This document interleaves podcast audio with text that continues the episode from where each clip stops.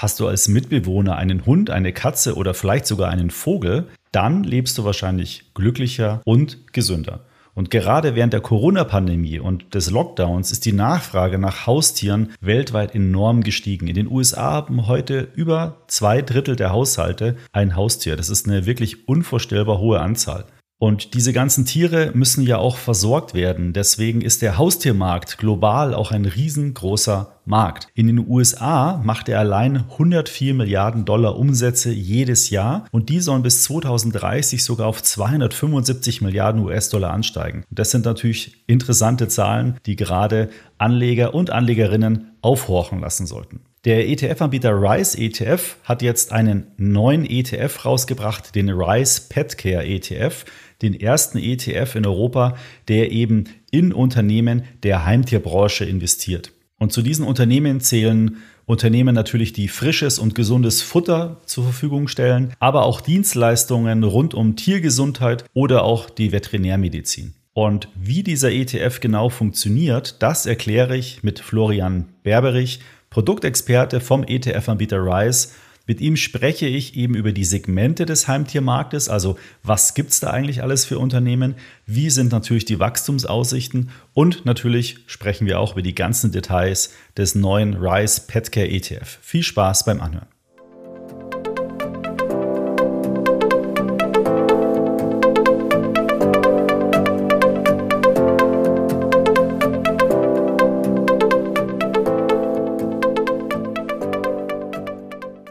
Herzlich willkommen. Hier ist wieder eine neue Episode vom Extra ETF Podcast. Hier erfährst du alles, was du für einen erfolgreichen Vermögensaufbau wissen musst. Ich möchte dich fit machen, damit du selbstständig souveräne Finanzentscheidungen für deine finanzielle Zukunft treffen kannst. Mein Name ist Markus Jordan. Ich bin Gründer von extraetf.com und Herausgeber des Extra Magazins, das sich der Geldanlage mit ETFs verschrieben hat. Ich begrüße dich zur Podcast-Episode Nummer 97.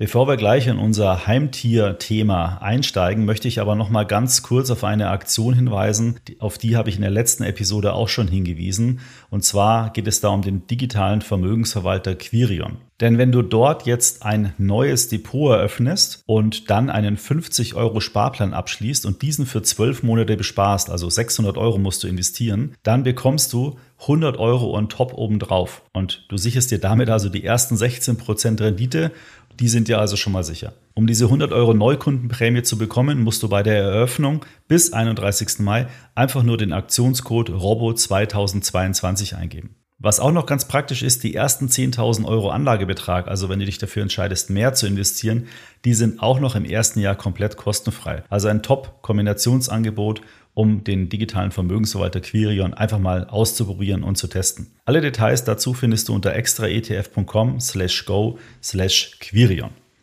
So, nun gehen wir aber direkt in das Gespräch mit Florian Berberich vom ETF-Anbieter Reis. Viel Spaß damit. Hallo Florian, herzlich willkommen im Extra ETF Podcast. Freut mich sehr, dass du dir heute die Zeit genommen hast, mit mir über ein Thema zu sprechen, wo viele Zuhörer bestimmt auch einen gewissen Bezug dazu haben. Ja, hallo Markus, freut mich sehr, dass ich heute hier sein kann und äh, vielen Dank für die Einladung. Gerne, gerne. Wir starten gleich mit dem Thema, aber ich würde vielleicht am Anfang mal sagen, Rise ETF, das ist die Firma, für die du arbeitest. Das ist jetzt, sagen wir mal, ein kleinerer ETF-Anbieter, der vielleicht vielen noch nicht so bekannt ist. Deswegen hätte ich gesagt, zum Einstieg machen wir mal eine kleine Werbepause sozusagen. Jetzt hast du die Zeit, euch vorzustellen. Wer seid ihr? Was macht ihr? Und was habt ihr so im Angebot? Alles klar. Nee, auf jeden Fall ist doch immer eine gute Idee, mal erstmal so anzufangen. Ähm, wie gesagt, Rise ETF ist die Firma, bei der ich bin und ähm, wir bei Rise sind Europas erster und eigentlich einziger rein thematischer ETF-Spezialist. Also wir emittieren rein thematische Produkte. Das ist so ein bisschen unser Steckenpferd. Also wir machen auch nichts anderes. Ähm, wir wurden 2019 gegründet. Wir haben eben vier Gründer, die schon seit wirklich langer Zeit im ETF, aber auch im Themen-ETF-Bereich unterwegs sind. Eben ehemalig ETF Securities hier in London und dann Legal in General. Ähm, kennen kennen äh, deine Hörer ja mit Sicherheit auch im ETF-Bereich. Und unsere Gründer haben aber dann eben damals gesagt, 2019, hey, Themen-ETFs, da kommt so viel Bewegung rein, da ist der Markt eigentlich noch gar nicht so weit entwickelt. Das ist was, wo wir uns wirklich drauf spezialisieren wollen. Und das ist halt, was wir jetzt hier bei Rise ETF machen. Wir sind wirklich auch der Emittent der ETFs. Also wir machen das komplett bei uns in-house mit unseren Produkten. Und wie wir so immer ein bisschen über unsere Produktpalette reden, ist eigentlich, wir haben einmal klassische, also nachhaltige Strategien. Ähm, wir nennen die eigentlich immer Impact-Strategien oder halt auch eben Artikel 9 Strategien, was vielleicht ein bisschen spezieller ist, wo wir eben unseren Sustainable Future of Food haben.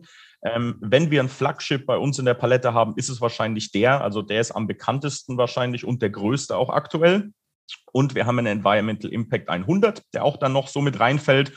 Und dann haben wir eben die Megatrends, Themen ETFs. Wir nennen die Future First ETFs, also ein bisschen natürlich mit Fokus auf die Zukunft, wie das immer so ist bei Themen ETFs. Da haben wir halt Sachen drin wie Cybersicherheit, was ja natürlich auch aktuell wieder super interessant und relevant ist, digitales Bezahlen, digitale Bildung, medizinisches Cannabis, ähm, Digitalisierung der Schwellenländer und eben jetzt neu den Petcare ETF, beziehungsweise halt die komplette Haustierwirtschaft. Und abschließend vielleicht über die acht Strategien, die wir aktuell haben, sind wir bei rund ähm, 500 Millionen US-Dollar, die wir aktuell verwalten bei uns.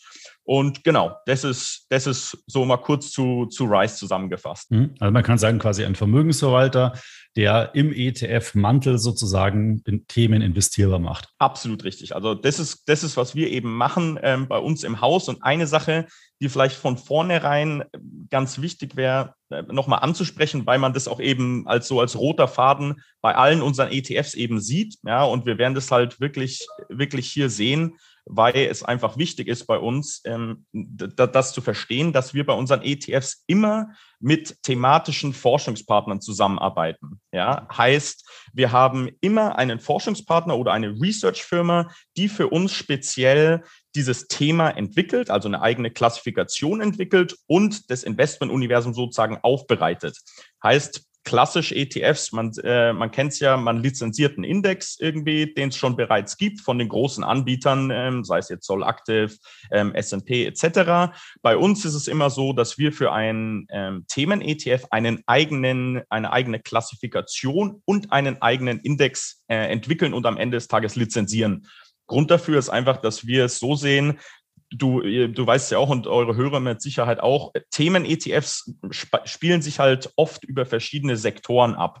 Heißt, man kann jetzt nicht unbedingt einen klassischen Index aus dem Regal nehmen und sagen, ja, perfekt, da wird die Haustierbranche ähm, komplett abgebildet, sondern man hat vielleicht ein bisschen Healthcare mit drin, äh, ein bisschen was aus dem vielleicht Finanzbereich. Das ist immer nicht äh, unbedingt schon so abgebildet in existierenden Indizes. Und das ist halt genau der Grund, warum wir unsere eigenen Indizes immer lizenzieren und sozusagen herausarbeiten, weil wir der Meinung sind, dass einfach das Wachstumspotenzial von dem Thema so am besten abgebildet werden kann. Also das ist vielleicht noch ganz wichtig zu verstehen, weil wenn wir ein bisschen über den Petcare ETF sprechen, ähm, komme ich da immer mal wieder drauf zurück, was unser Forschungspartner da so ausgearbeitet hat zusammen mit uns. Ja, ich glaube, das macht aber auch total Sinn, oder? Weil ich meine, ähm, es wäre ja auch dann eigentlich ein bisschen unglaubwürdig, wenn ihr jetzt sagen würdet, wir kennen uns in allen Bereichen, und das sind ja sehr spezielle Bereiche, perfekt aus. Also ich finde die Kombination zu sagen, wir holen uns da einen Partner, der spezielles Know-how hat, genau in diesem Thema Vielleicht hat er gar kein Finanz-Know-how, aber er hat äh, in diesen Segmenten Know-how und ihr habt das Finanz-Know-how und das dann zu kombinieren. Das finde ich, finde ich schon sehr schlau. Ja, genau. Und das ist auch genau der Punkt, äh, den du hier schon direkt rausgenommen hast, Markus, um den es am Ende des Tages ja auch geht. Weil ähm, wenn man als ETF-Haus eine Produktpalette hat von 20, 30, 40, 50, ähm, man kann ja kein Experte in allen sein und ähm, wie gesagt, uns geht es ja auch schon ein bisschen drum, irgendwie einen Mehrwert zu generieren. Ja, wir wollen jetzt nicht der Fünfte sein, der den fünften Index, den es sowieso schon gibt, wieder lizenziert, sondern wir wollen schon ein bisschen Mehrwert hier auch generieren. Ja, und das ist vielleicht jetzt ich sage jetzt nicht, dass bei Cybersecurity äh, wir da das Rad neu erfunden haben mit einer Klassifizierung. Ja, da sind es Dienstleistungen und Produkte. Aber bei nachhaltiger Ernährung ähm, sind es halt dann acht Teilsegmente, die es so davor noch nicht gab. Ja, und da ist schon wirklich ein bisschen mehr Arbeit mit reingeflossen. Und es ist halt, wie gesagt, genau das. Ja, man, man möchte eben immer mit Themenexperten zusammenarbeiten, die sich in der Branche wirklich gut auskennen und ähm, dort halt auch einfach das auf dem Schirm haben, wie sich das entwickelt. Weil das kann ja auch sein, dass sich so ein Thema mal in fünf Jahren vielleicht ein bisschen anders darstellt, als es heute aktuell der Fall ist. Ja, es kann ja sein, dass in Sustainable Food ähm, oder in Petcare in fünf Jahren ein spezielles Teilsegment wesentlich größer sein wird oder wesentlich wichtiger wird ja, wo man ja dann auch sich bisschen auf die Expertise verlassen möchte von dem Forschungspartner, der dann sagt, hey, ähm, wir haben aber hier jetzt noch einen Aspekt, wo Unternehmen relevant wären für dieses Universum, ja, oder für diese Klassifikation. Also das ist die Idee dahinter und, und ich denke, das wird auch ganz gut ähm, hervorkommen, wenn wir ein bisschen genauer darüber sprechen. Ja, und jetzt habt ihr ja äh, vor zwei Wochen oder drei Wochen äh, einen Themen-ETF rausgebracht. Da haben wir jetzt, der Name ist ja schon so ein bisschen gefallen, den Rice Pet Care ETF, also der irgendwie was mit Tieren, dem Tiermarkt zu tun hat. Und äh, das war ein ETF, wo ich mich persönlich sehr darüber gefreut habe, weil ich es immer gerne mag, wenn gerade bei den Themen ETF auch mal was, sagen wir mal, mit Emotionen äh, am Markt gebracht wird. Ähm, wo ich mich auch sehr darüber gefreut habe, war mal über den Space ETF, der rausgekommen ist, nicht von euch, aber das, den fand ich auch toll, weil es mal wirklich auch ein Segment war, wo es bisher noch gar nichts gab, wie man investieren kann. Und jetzt eben hier Petcare, auch ein ganz tolles, äh, tolles äh, Produkt. Und ich habe mich dann auf LinkedIn hatten wir Kontakt, haben wir kurz geschrieben, habe hab ich dich gleich eingeladen, um das hier mal vorzustellen. Und die erste Frage, die ich mir nämlich dann gedacht habe, wo ich das gelesen hatte, hey, der ETF ist rausgekommen, ist denn dieser Tiermarkt, ist der, der eigentlich wirklich so groß und gibt es da so viele Unternehmen, ähm, dass, dass sich dann ein eigener ETF dafür lohnt? Und vielleicht sollten wir diese ganzen Fragen jetzt einfach mal durchgehen, erstmal über den Markt sprechen und danach sprechen wir natürlich noch über den ETF und wie man den im Portfolio einsetzen kann. Ja, nee, ab, absolut äh, super Punkt. Und genau, ich erinnere mich noch an den kleinen Austausch auf LinkedIn, ja, weil da hatte ich auch gesehen, da, da gab es relativ viel Rückmeldung direkt, als der auf den Markt kam, weil es halt einfach der erste war, der das so ein bisschen abdeckt. Aber jedem ist es ja irgendwie bewusst. Also je, für jeden ist es ja ein bisschen greifbar, einfach die Haustierbranche ähm, ja, das ist auch einfach ein bisschen, ich finde, es ist immer eine super Kombination, auch vor allem, ich sage jetzt mal, für, für eure Hörer, die, ähm, die das verfolgen, wenn es ein Thema ist, was halt greifbar ist, aber auch eine gewisse Rendite sozusagen ähm, ja, mitbringt. Und das ist halt genau, wo Petcare irgendwie ein bisschen reinfällt.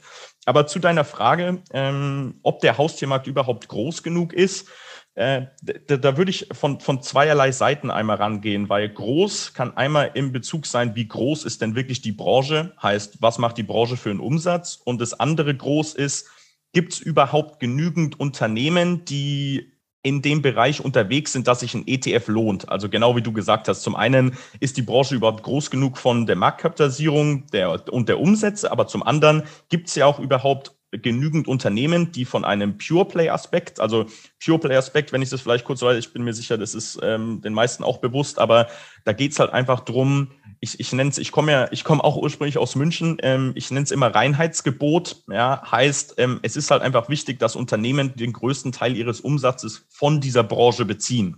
Heißt, gibt's genügend Unternehmen, die wirklich sagen wir 70, 80, 90, 100 Prozent ihres Umsatzes wirklich von dieser Branche beziehen, weil darum geht's ja, wenn wir das Ding Petcare nennen oder Haustierbranche, dann sollten da auch Unternehmen drin sein, die mehrheitlich ihre Umsätze von der Branche beziehen. Ja, heißt, gibt es genügend Unternehmen, wo das der Fall ist? Das ist die eine Sache. Andere Sache, wie groß ist überhaupt der Markt, wie wächst der Markt etc. Und beide Sachen sind ja eigentlich gegeben. Also der, der globale Haustiermarkt ist ähm, zwischen 180 und 200 Milliarden US-Dollar groß. Das ist vermehrt aktuell ähm, in Amerika der Fall. Also in Amerika ist es äh, sehr, sehr ausgeprägt. Natürlich auch, ähm, ja, wie gesagt, primär, wo sich das abspielt. Ähm, in Amerika ist es aktuell bei knappen 100 Milliarden, ähm, aber mit einer jährlichen Wachstumsrate von gut 10 Prozent. Heißt, bei 2030 sind wir dann schon bei knappen 300 Milliarden, ähm, was nur die Haustierbranche in Amerika ausmachen wird. Ja.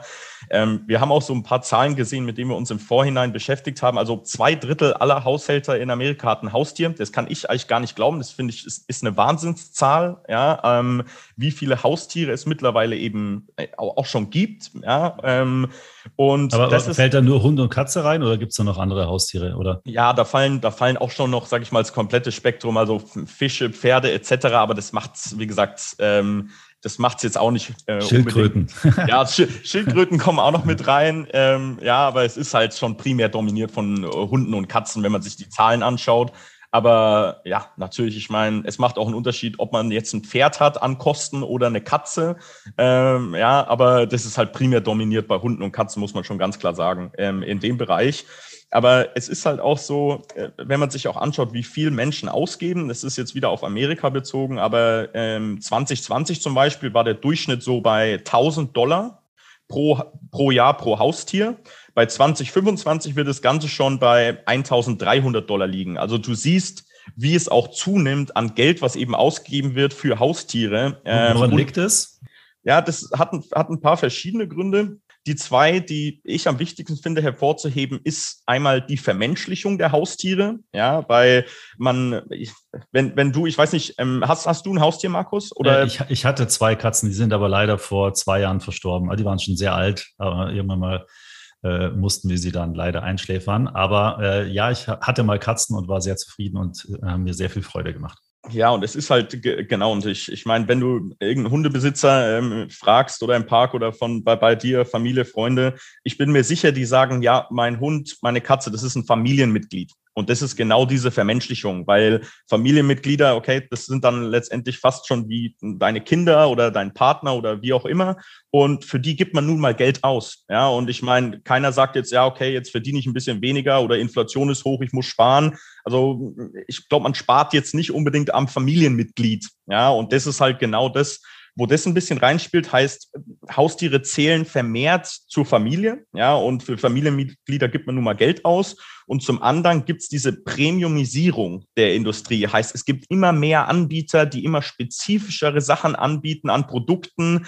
Man sieht auch so ein bisschen die Diät von Haustieren oder wenn wir jetzt einen Hund nehmen, folgt so ein bisschen der der Menschen. Heißt, man sieht so ähnliche Trends. Zum Beispiel bei uns gibt's ja auch ähm, ja, ohne, ohne die Zusatzstoffe oder ähm, ohne das oder frei von was auch immer. Bei Hunden gibt's genauso ähm, Ernährung, wo es dann halt ohne Getreide zum Beispiel oder ähm, eine Wildnahrung oder wie gesagt Frischnahrung, die in den Kühlschrank muss und nicht mehr aus der Dose kommt. Also das sind alles Sachen, die halt einfach dieses, diese Mehrausgaben vorantreiben. Ja, weil wie gesagt, man, man hat mehr Optionen ähm, zu konsumieren. Es gibt ein breiteres Angebot und wenn ich meinem Haustier was Gutes tun kann mit, mit besserer Ernährung, mit einer besseren Versicherung, mit einem besseren Tierarzt, dann, dann, dann möchte ich das auch tun. Ja? Und so denkt halt da der Konsument. Und das ist halt genau das, was man da ein bisschen abgreifen kann, weil Unternehmen profitieren genau von diesen, diesen Trends, die, die halt vorangetrieben werden. Ja? Tiermarkt könnte man oder Haustiermarkt könnte man ja auch im ersten Moment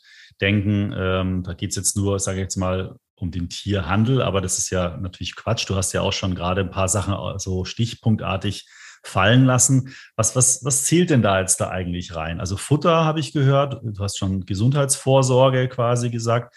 Kannst du da mal so ein bisschen äh, einen Überblick geben, was denn alles sozusagen von eurem ETF oder letztendlich dann von, von euren Partnern, die diesen Markt da so analysieren, was da alles so rein, reinfließt eigentlich. Mhm. Ja, es ist, eine super Idee, die Haustierbranche mal ähm, ein bisschen zu definieren, vielleicht erstmal, was denn da ähm, laut unserer Sicht und Forschungspartner ist bei uns bei dem ETF Euromonitor und aus Euromonitors Sicht eben ähm, Teil davon ist. Ja, weil man muss ganz klar sagen, ich, ich, wir hatten es ja im Vorgespräch auch schon mal äh, uns unterhalten und es ist so ein bisschen so ein Mythos, wo, wo Leute immer zu, zu mir dann sagen, ja, jetzt hat sich ja in Corona im Lockdown jeder einen Hund angeschafft oder eine Katze und ist, ist dieser Hype jetzt nicht ein bisschen vorbei?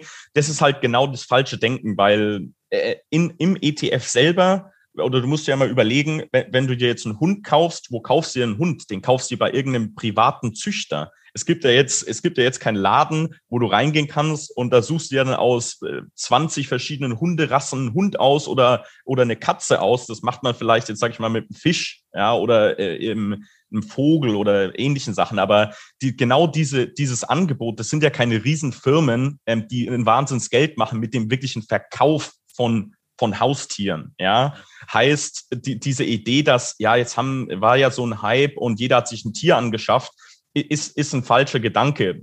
Da würde man ja eigentlich eher sagen, jetzt geht es ja erst los, ja. Genau, also, richtig. Die Tiere sind jetzt da sozusagen und jetzt kommen die anderen Themen zum Tragen. Genau, genau, richtig. Also das ist genau die Idee, weil im ETF diese Firmen machen keine Umsätze mit dem Verkauf von Tieren, die machen, äh, die machen Umsätze mit dem Verkauf von, jetzt geht's los mit den Teilsektoren, ähm, wie gesagt, von Sachen wie Spielzeugen, Ernährung, Premium-Ernährung, Gesundheit, ähm, Kindergärten oder wenn ich Kindergärten sage, weißt du, was ich meine? Also ähm, sozusagen ähm, Doggy Care, ja, mhm, genau. Ja. Ähm, oder IT-Geräte, Freizeitparks für Tiere. Ähm, ich habe es lustigerweise jetzt schon gesehen, ähm, seit dieser Woche über hat mittlerweile äh, eine Option, du kannst ein Über-Pet bestellen. Also ein tierfreundliches Taxi, damit du dein Haustier mitnehmen kannst im Über. Heißt, die, die, die springen da auch schon so ein bisschen langsam mit auf eben. Ja, aber ähm, nochmal konkreter gesagt, die vier Teilsektoren, die wir im ETF haben, auf, auf die wir uns fokussieren oder wo, wo wir Unternehmen eben ähm, sehen, dass sie gut positioniert sind, ist zum einen natürlich einmal Tiernahrung und Konsumgüter heißt Unternehmen, die Marken oder Nichtmarken an Tierfutter, Leckerlis, äh, Verbrauchsartikel produzieren. Ja, also äh, wirklich sozusagen der, der Produzent des Tierfutters. Das wäre der, einmal der erste äh, Teilsektor. Dann haben wir natürlich klassisch den Haustier-Einzelhandel.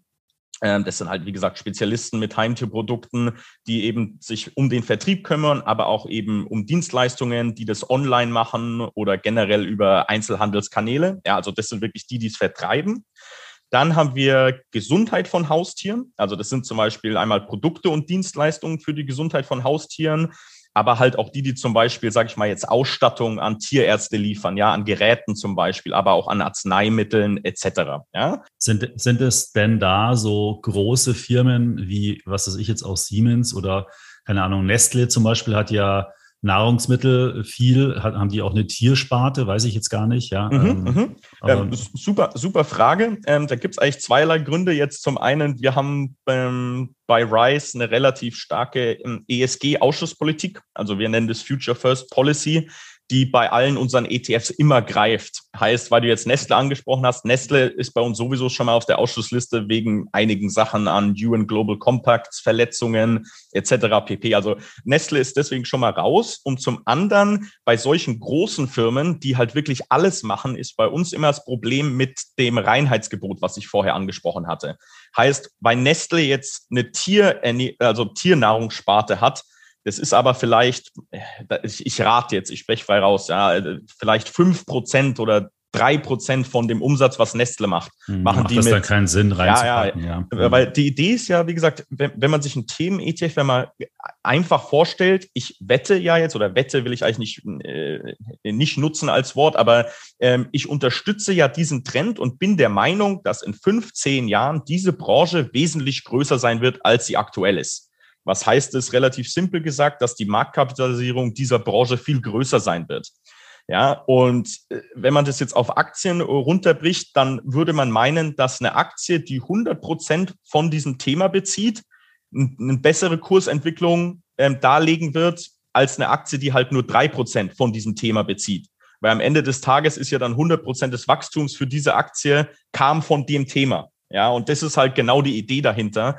Heißt, aus zweierlei Gründen fallen eigentlich so große, deswegen siehst du auch nie bei uns im ETF, ich sage jetzt nie, aber selten, Cyber Security, da gibt's auch viele große Unternehmen, die irgendwo so ein bisschen mitmischen. Ja, aber das sind jetzt auch nicht die, die da an vorderster Front diese, die, diese Branche vorantreiben und die, die innovativsten sind. Ja, deswegen das ist bei uns immer ein ganz wichtiger Punkt. Man möchte schon Unternehmen, die wirklich halt primär einfach sich damit beschäftigen. Ja, schauen wir uns vielleicht nachher nochmal ein paar Beispiele an, das, äh, weil da habe ich nochmal äh, beim Research äh, über den ETF auch noch, ist mir noch was aufgefallen.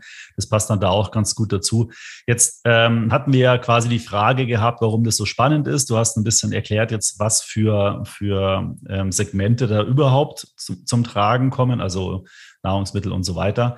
Ähm, in einer Präsentation von euch da habe ich auch was gefunden. Und zwar, ähm, da habt ihr gesagt, dass, dass quasi fünf Megatrends, das ist ja so ein bisschen ein Modewort, aber fünf starke Trends, sage ich jetzt mal, äh, die Zukunft von diesem ganzen Heimtiermarkt prägen werden. Und ähm, da würde ich jetzt natürlich schon gern mal von dir hören, welche das sind und warum das dann auch so spannend ist. Weil dann schließt sich, glaube ich, nämlich der Kreis, dass man zum einen jetzt äh, gehört hat, okay, was ist das eigentlich? Ja, ähm, und war, das ist ja letztendlich die die Frage, warum, warum ist es also so spannend? Ja, also warum sollte ich jetzt investieren? Nee, absolut. Ähm, ist auch, wie gesagt, äh, ein super Punkt, sich das mal anzuschauen, welche Treiber da sozusagen präsent sind, um das Ganze ein bisschen, ja, also was wird sozusagen die Entwicklung in der Branche steuern in den kommenden Jahren? Ja, eine Sache, die ich noch kurz nachreichen wollte, Markus, der, das vierte Teilsegment war Haustierversicherungen. Dann haben wir das noch komplementiert. Genau, dann haben wir das noch komplementiert. Ähm, zu den fünf Megatrends oder, oder, oder wirklich Entwicklungen, ähm, auch in unserer Gesellschaft, die die Haustierbranche vorantreiben. die ersten beiden hatten wir vorher schon kurz angesprochen. Da ging es ja eben um die Vermenschlichung und die Premiumisierung. Also wie gesagt, Vermenschlichung nochmal, simpel gesagt, ist halt einfach so, dass Haustiere Teil der Familie werden. Für Familienmitglieder gibt man mehr Geld aus. Für Familienmitglieder, da kümmert sich man mehr drum. Die möchte man, wie gesagt, wie gesagt, versichern. Man möchte denen die beste gesundheitliche Versorgung zusichern können, etc. Also ich denke, das ist ähm, selbstredend eigentlich. Es ist nicht allzu kompliziert, ähm, ähm, die, diese Entwicklung zu verstehen. Die Premiumisierung ist halt einfach, dass man, dass man mehr und mehr sieht, ist ja auch, wie, wie gesagt, ich sage jetzt mal bei, bei uns Menschen, umso mehr ähm, Optionen wir haben, um, umso mehr möchte man, wie gesagt, halt konsumieren, ja, ähm, und es sind halt Sachen wie, ich sage jetzt mal, also so Premium-Labels, äh, Premium-Tiernahrung. Hier in England gibt es sowas, das heißt äh, Butternut Box. Das ist eh, als eigentlich gefühlt so wie HelloFresh für halt einen Hund. Ja, und das ist, das ist halt das seht, das könntest du auch essen, das könnten wir auch essen, äh, wenn wir es wollten. Ich glaube, die Gründer von Butternut, äh, Butternut Box probieren äh, jede Nahrung erstmal selber. Ähm, das ist dann, wie gesagt, kriegst du geliefert eine Box einmal, einmal in der Woche. Das ist dann im Kühlschrank. Ja, das solche Sachen halt, die auch mehr und mehr einfach vordringen. Das kann man vielleicht so ein bisschen sagen wie bei uns, dass die äh, jetzt, wenn man auf seine Gesundheit Wert legt, dann versucht man eher Bio zu essen und beim Hund ist es genauso. Man kauft halt nicht mehr irgendeine äh, äh, Katzenfutter, Hundefutter irgendwo im Supermarkt, sondern man sucht sich halt Anbieter, die halt ein bisschen, sagen wir mal, werthaltigere Inhaltsstoffe haben. Ja, ab, absolut, absolut. Ich meine, man, man muss halt auch einfach sagen, diese, genau diese Bezug wieder auf Vermenschlichung. Das Gleiche sieht man bei Haustieren. Diese Trends gibt's auch hin zum Veganen, hin zu, was weiß ich, Keto-Diät, wie auch immer, ja, ähm, weniger Kohlenhydrate, mehr Protein. Ähm, also das sind alles Entwicklungen, die es auch in der Haustierbranche gibt. Ja, und wie gesagt, ähm, ich glaube, die Zuhörer und Zuhörerinnen, die das die das hier hören, ja, und halt ein Haustier haben, die wissen da viel mehr als, äh, also ich, als, als ich jetzt auf jeden Fall schon mal, weil wenn man sich damit beschäftigt, was man einkauft für, für einen Hund etc. oder die Katze, ähm, dann weiß man ja auch, wie groß dieses Angebot ist und was es da mittlerweile alles gibt, ja, und, ähm, und vielleicht, wie, wie viel man sich da selber auch mit beschäftigt, was man denn wirklich am Ende des Tages dann kauft, weil gefühlt damals, als wir einen Hund hatten, so vor, ich glaube, es war echt fast vor 15 Jahren, da gab es irgendwie Trockenfutter und das aus der Dose und die zwei Optionen Option gab es irgendwie. Und mittlerweile, wenn du auf ein paar so Internetseiten gehst, ähm, Fre Fresh Pets ist zum Beispiel eins von den Firmen ähm, in, in Amerika. Das sieht aus wie ein Supermarkt für uns, ja, äh, was, es, was es da alles gibt. Also ist, das, das sind halt genau diese Entwicklungen. Das sind halt die ersten beiden, ähm, die wir da mal haben. Und der dritte ist einer, ähm, der auch ganz interessant ist, der halt mit unserer, sagen wir mal, Generationen zu tun hat, weil wenn wir uns die Millennials anschauen, ja, also wie gesagt, Jahrgang 81 bis 96, das sind die, die mit Abstand am meisten ausgeben für so Sachen wie personal, personalisierte Ernährung, die wirklich darauf achten, wie auch nachhaltig Produkte sind, etc. pp. Also es sind wirklich auch vor allen Dingen die Millennials als Generation, die die als Haustierbesitzer diesen Trend vorantreiben. Es, sind zum, es ist zum einen die größte Sparte, also 31 Prozent der Haustierbesitzer sind Millennials in, in Amerika. Das sind aber auch gleichzeitig die, die am meisten Geld ausgeben für äh, Premium-Produkte. Ja, also äh, generell einfach dieser Generationswechsel und die Generationen jetzt auch äh, Generation Z ist sind auch welche, also das ist 97 ähm, ab 97 sind halt auch wirklich äh, die, die vermehrt Haustiere eben haben und sich da auch vermehrt ähm, mit, mit dem Premium-Segment eben drum kümmern. Also dieser, dieser Generationswechsel spielt ähm, der Haustierbranche auch ein bisschen in die Karten, muss man sagen. Ja, spannend. Äh, das war der dritte jetzt, glaube ich, gell? Jetzt genau. Kommt Genau, das war, das war der dritte. Der, der vierte ist auch wieder relativ, relativ simpel, ist einfach die Entwicklung von, also E-Commerce, Onlinehandel und generell dem digitalen Lifestyle. Weil man sieht es halt, ähm, Im letzten Jahr waren knapp 20 Prozent des Umsatzes in der Branche war via, also wurde generiert via Online-Channels. Ähm, ja, also weltweiter Umsatz eben im E-Commerce-Bereich dort. Bei 2025 wird es schon 30 Prozent sein. Heißt, es, es entwickelt sich auch immer mehr und mehr. Und wir wissen alle, ähm, wenn das Angebot online einfacher wird, gibt man auch mehr aus. Weil umso einfacher es wird für jemanden, ähm, sag mal mal jetzt ein Abo zum Beispiel zu bestellen für Tiernahrung oder, oder wie auch immer, das macht es einfach einfacher, da am Ende des Tages Geld auszugeben für. Ja, und das ist halt auch ein Trend. Umso mehr Sachen da digital oder online angeboten werden, umso mehr Geld wird hier ausgegeben. Also dieses, dieser digitale Lifestyle ist, ist der vierte Aspekt und der letzte ist eigentlich wie bei allen heutzutage, ist die Nachhaltigkeit. Also einfach bewusstes Konsumverhalten spielt mittlerweile auch eine Rolle, halt einfach bei Tieren, weil ich habe ich hab ja vorher gesagt, wir haben den Sustainable Food, wo es halt, wo wir zum Beispiel halt alle tierischen Produkte ausschließen. Ja, weil eben mehr und mehr ähm, Menschen sich halt vegan, vegetarische, ähm, äh, wie gesagt, Ernährungsgewohnheiten eben, wie gesagt, zuwenden. Und das ist halt auch was, wenn ich es mache, warum sollte es mein Tier nicht tun? Ja, ähm, und das ist halt was, was man da auch sieht. Und wie gesagt, bei, bei Megatrends guckt man ja immer, okay, wo kommt die Innovation her? Was sind die innovativen Treiber? Nachhaltigkeit ist ein ganz großer Aspekt, weil das ist genau eine Branche, wo Unternehmen wirklich was leisten können. Heißt Stichpunkt Verpackungen, Stichpunkt alternative Proteine, solche Aspekte, wo halt Unternehmen sich wirklich ein Alleinstellungsmerkmal erarbeiten können, äh, wenn sie, wenn sie da vorantreiben. Halt ähnlich wie wir es sehen bei den Beyond Meats und Oatlys hm, für uns Menschen. Ich hatte äh, ein Beispiel, äh, da haben wir in unserem Vorgespräch auch drüber gesprochen, äh, weil wir unser Katzenfutter auch im Abo übrigens bei Zoo Plus immer bestellt haben. Das kennen vielleicht äh, hier Leute in Deutschland auch. Und es gibt ja noch Fressnapf, die haben aber eher die Läden und Zoo Plus ist eben komplett online. Und da hattest du dann aber erzählt, die sind ja jetzt, glaube ich, von irgendeiner Private Equity Gesellschaft gekauft, gekauft worden. Die ist jetzt da im Index nicht drin oder nicht mehr drin. Ich weiß gar nicht, ob die privatisiert wurde inzwischen. Ähm, aber diese Aktie, wenn man sich da mal den Kursverlauf der letzten, keine Ahnung, zehn Jahre oder so anschaut, weil die gibt es nämlich relativ lange, ist auch ein Münchner Unternehmen, ähm, ähm, das hat sich auch hervorragend entwickelt. Ja, ab, absolut, absolut. Also wie gesagt, es war auch relativ ähm, kürzlich. Also Zooplus war am Anfang mal in unserem ähm, sozusagen Investment-Universum oder im, im Index-Universum. Ähm, das hat sich aber, ich glaube, September, November letzten Jahres dann herauskristallisiert, dass, wie gesagt, ein Private Equity Unternehmen hat den Angebot gemacht. Das war ein US-Investor, die heißen Hellmann und Friedmann.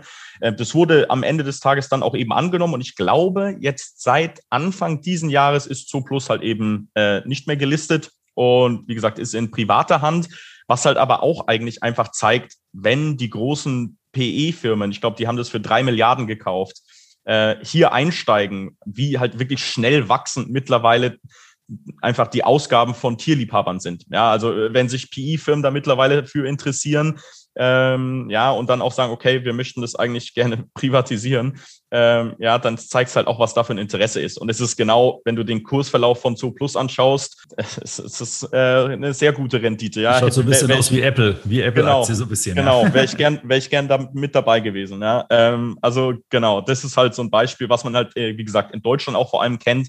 Ja, und das ist halt genau in diesen Haustier-Einzelhandel fallen die rein. Da ist Zooplus ein perfektes Beispiel. Gut, aber die werden es jetzt wahrscheinlich einmal ordentlich durch den Wolf drehen und äh, als neues, restrukturiertes Unternehmen dann wieder an die Börse zurückbringen, aber halt zum doppelten Preis wahrscheinlich. Genau, kann, genau, kann ich, kann ich mir vorstellen. Also ich glaube, es war irgendwie ein 40-prozentiges Premium, was die damals angeboten hatten. Äh, war bei knapp dann 400 Euro oder so für die Aktie. Also mal schauen, wie sich das entwickelt. Aber das ist ja normalerweise die Idee bei solchen Dingen. Ne? Jetzt äh, switchen wir mal zum, zum ETF. Ähm, mhm. Vielleicht mal erstmal so die ganzen Fakten. Ja, was kostet der?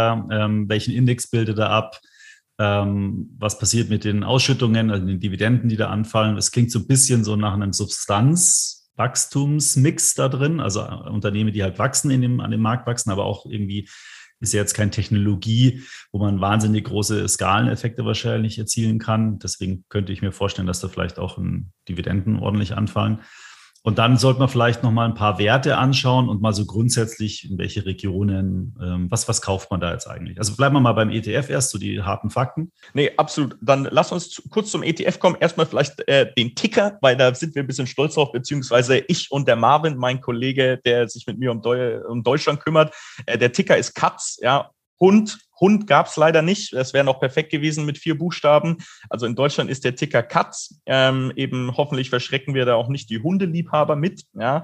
Ähm, Gesamtkostenquote liegt bei 45 Basispunkten. Glaube ich, sind wir eigentlich ganz kompetitiv, wenn man überlegt, dass wir halt eigentlich auch äh, einen Research-Partner mit dabei haben, der uns ja über den Lebenszyklus Produkt weiterhin unterstützt mit deren Expertise, die man natürlich auch bezahlt, ja, ähm, als, als Teil davon. Indexabbildung wie bei allen unseren ETFs physisch, voll replizierend.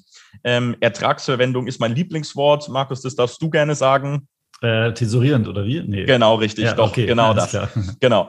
Äh, das ist immer ein super deutsches Wort, äh, ist aber ja, wie gesagt, auch wie bei allen unseren ETFs. Und der Index ist, das ist jetzt vielleicht mh, hm, jemand, dem es nicht allen geläufig ist, aber ich hatte ja vorher schon gesagt, wir, wir bauen bzw. lizenzieren ja unseren eigenen Index jedes Mal. Ähm, das ist der Foxberry Pet Care Index. Ja, also Foxberry ist ähm, ein Indexanbieter, mit dem unsere Gründer schon seit Jahren zusammenarbeiten, heißt, haben da eine ganz gute Beziehung mit. Aber für die in Deutschland kennt ja auch äh, jeder Solactive, Sol, die, Foxberry arbeitet mit Solactive dann zusammen sozusagen.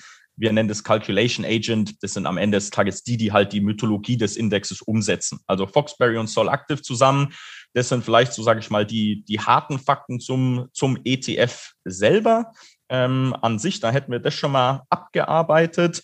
Generell, was du vorher schon angesprochen hast, so ein bisschen mit dem Investmentprofil.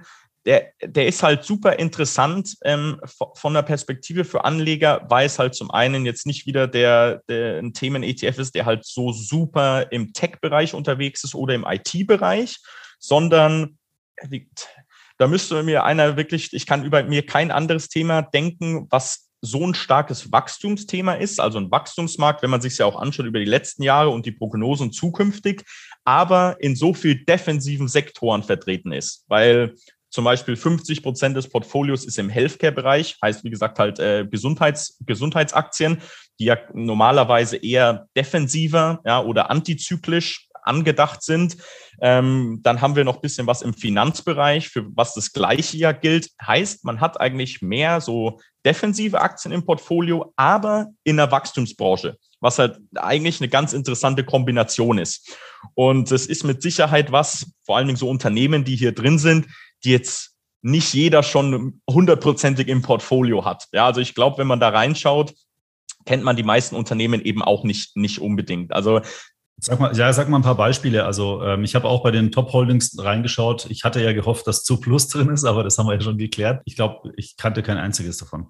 Ja, es ist, wie gesagt, es ist, wenn man sich auch die Ländereinteilung anschaut, es ist ähm, über 75 Prozent ist in Amerika, also US, US-Aktien. Aber so unter den Top-Werten sind jetzt zum Beispiel Sachen wie IDEX äh, Laboratories. Das ist im Gesundheitssegment, was die machen. Die machen, wie gesagt, Geräte und Heimtests für Tiere.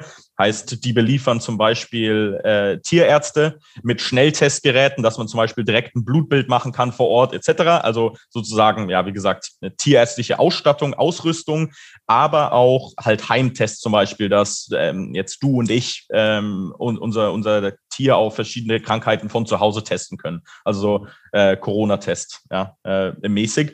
Was, was die machen, äh, das ist eins der Unternehmen, die im Gesundheitssegment drin sind. Dann gibt es zum Beispiel True Panion, was in wieder ein amerikanisches Unternehmen ist. Das ist ähm, im Versicherungssegment, ja, ähm, die, wie gesagt, versichern Haustiere aller Art, vor allem für Hunde und Katzen, aber halt auch extra Versicherungen, wie Sachen, ja, jetzt kommt's, Akupunktur, Hydrotherapie, Chiropraktiker etc. Also du kannst mittlerweile dein Tier für alles versichern und alle Extras. Da ist True Panion ein, einer ähm, der, der größten Player in Amerika.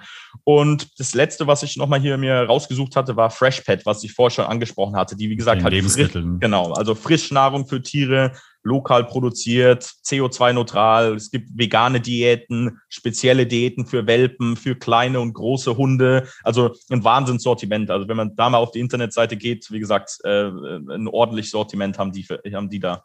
Sind die alle gleichgewichtet oder, oder habt ihr da nochmal eine marktkapitalisierungsgewichtete Gewichtung im Index? Auch wieder guter Punkt, wo wir eben noch mal ein bisschen, bisschen anders sind. Was wir machen, ähm, wir basieren ja unseren Index, wie gesagt, auf der Reinheit der Umsätze der Unternehmen. Heißt, man kann sich das so vorstellen, die bekommen einen, einen Score oder ein ähm, Ranking von 0 bis 5. Eine Zahl von 5 heißt zum Beispiel, dass zwischen 80 und 100 Prozent kommt von einer der relevanten vier Teilsektoren. Heißt, Freshpet zum Beispiel hat einen Score von 5, weil 100 Prozent kommen von dem Tiernahrungssegment. Also das ist was, was wir immer durchlaufen bei allen unseren Aktien.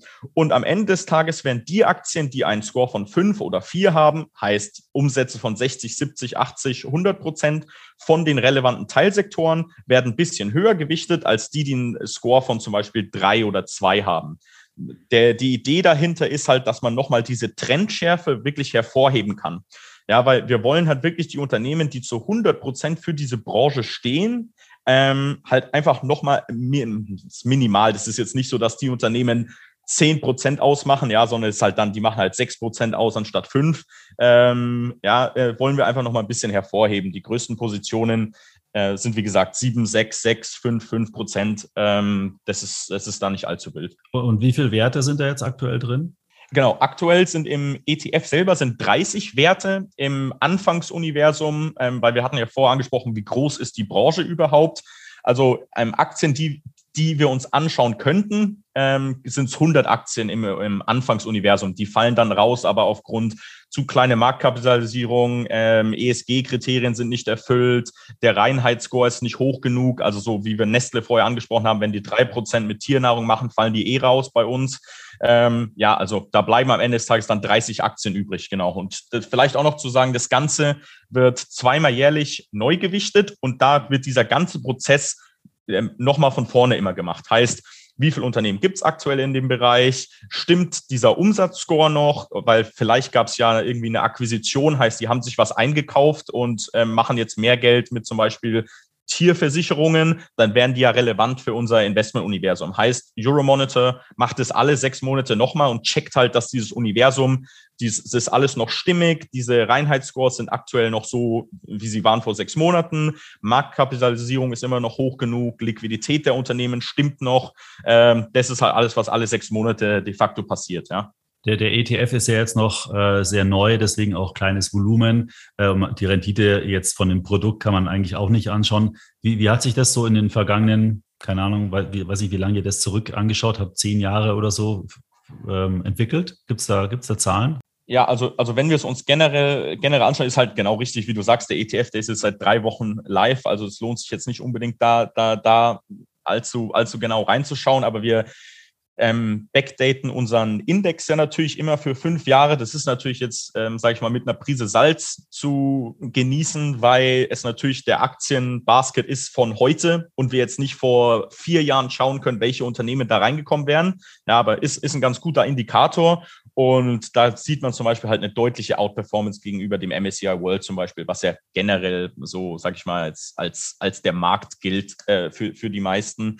Ähm, und seit 2017 hat der Index wirklich knapp an 200 Prozent zugelegt. Ja, heißt, ähm, ist, ist eine relativ starke Entwicklung, die man hier eben gesehen hat. Vor allen Dingen halt eben auch über, über Corona hinweg, wo diese Aktien nochmal zugelegt haben. Aber jemand, der halt auch einfach irgendwie äh, sich ein bisschen Gefühl verschaffen will für die Branche, kann auch einfach sich ein paar Einzeltitel halt anschauen, weil, wie, wie wir gesagt hatten, Zoo Plus, wenn man sich die Entwicklung anschaut, wenn man sich einzelne Unternehmen im Index anschaut, wie die halt performt haben, ist, ähm, ist dann halt auch immer ein ganz guter Richtwert. Aber wie wir ja immer sagen, ähm, bei, bei allen äh, Themen ETFs sind ja nun mal Sachen, die, die schaut man sich an über drei, fünf, sieben, zehn Jahre. Ja, weil wir sprechen ja hier über wirklich grundsätzliche Veränderungen in, in, in einfach ja, sag ich mal, der Gesellschaft, so Vermenschlichung, das geht jetzt nicht von heute auf morgen.